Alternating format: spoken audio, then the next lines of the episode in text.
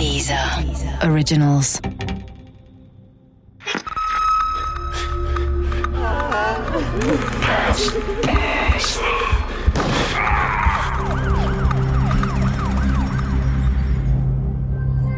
Das große Schweigen Teil 5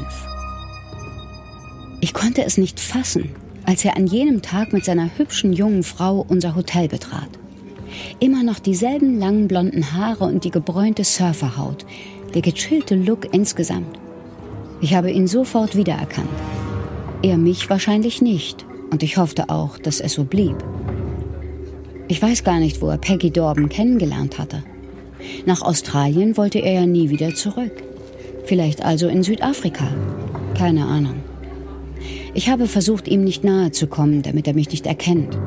In meiner noch jungen Karriere war es gefühlt die schwierigste Aufgabe meines Lebens, die Feier gut durchzuziehen und gleichzeitig einer der beiden Hauptpersonen aus dem Weg zu gehen. Die Party hätte allerdings noch aus einem ganz anderen Grund aus dem Ruder laufen können. Aber das erfuhr ich erst wenige Zeit später.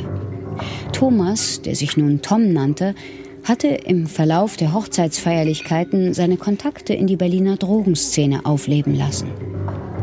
Er orderte eine großzügige Menge Cannabis, um auf der Feier seine Hochzeitsgäste bei Laune zu halten.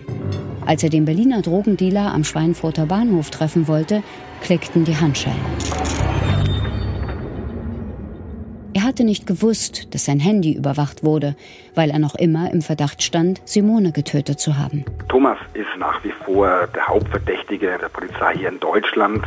Und als er natürlich nach Deutschland zurückkehrte, war klar, dass er von der Polizei bewacht wird. Er kontaktierte über sein Handy offenbar einen Drogendealer und klar wusste die Polizei dann genau, wo und wann sich die beiden treffen würden. Er wurde bei der Übergabe festgenommen und dem Haftrichter vorgeführt. Ich habe ihn damals gesehen und habe natürlich versucht, ihn anzusprechen auf Simones Tod und auch da schwieg er eiskalt. Vor einem Würzburger Gericht wurde Thomas wegen Drogenhandels für die Zeit nach seiner Hochzeit zu einem Jahr und zehn Monaten auf Bewährung verurteilt. Er hatte also all die Jahre weitergeraucht. Ich wollte mir nicht vorstellen, wie es gewesen wäre, wenn die Polizei die gesamte vollgekiffte Hochzeitsgesellschaft hochgenommen hätte. Allein die Tatsache, Thomas nach über sieben Jahren wiederzusehen, hatte mir an diesem Tag vollkommen ausgereicht. Nach der Hochzeit lebte er mit seiner jungen Frau wohl eine Zeit lang in der Nähe von Würzburg.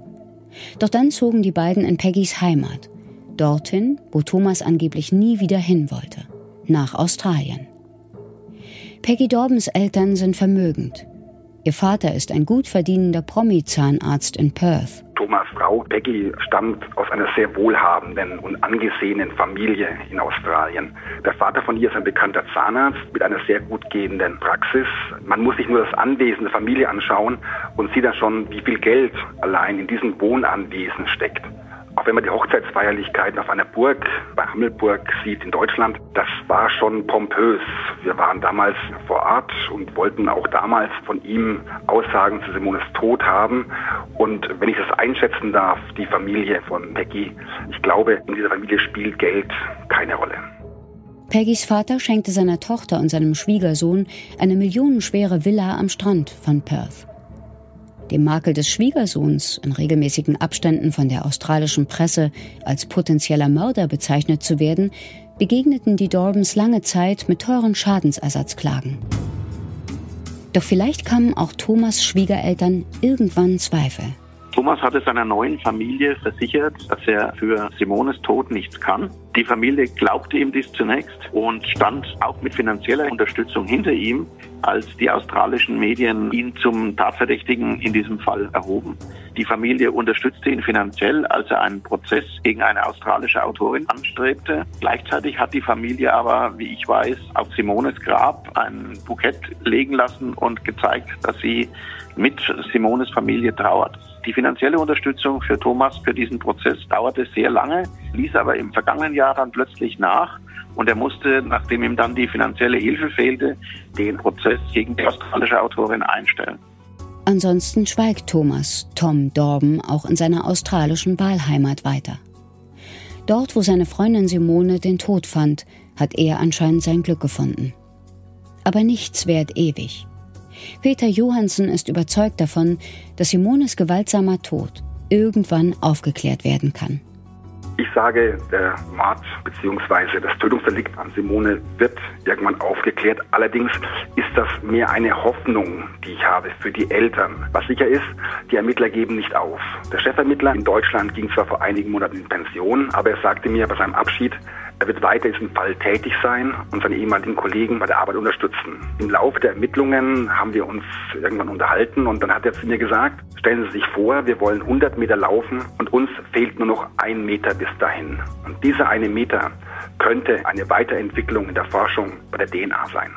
Irgendwann, so hoffe auch ich, in Gedenken an Simone und für ihre Familie, wird der letzte Meter gelaufen werden und die Wahrheit über jene tödliche Nacht in Australien endlich ans Licht kommen.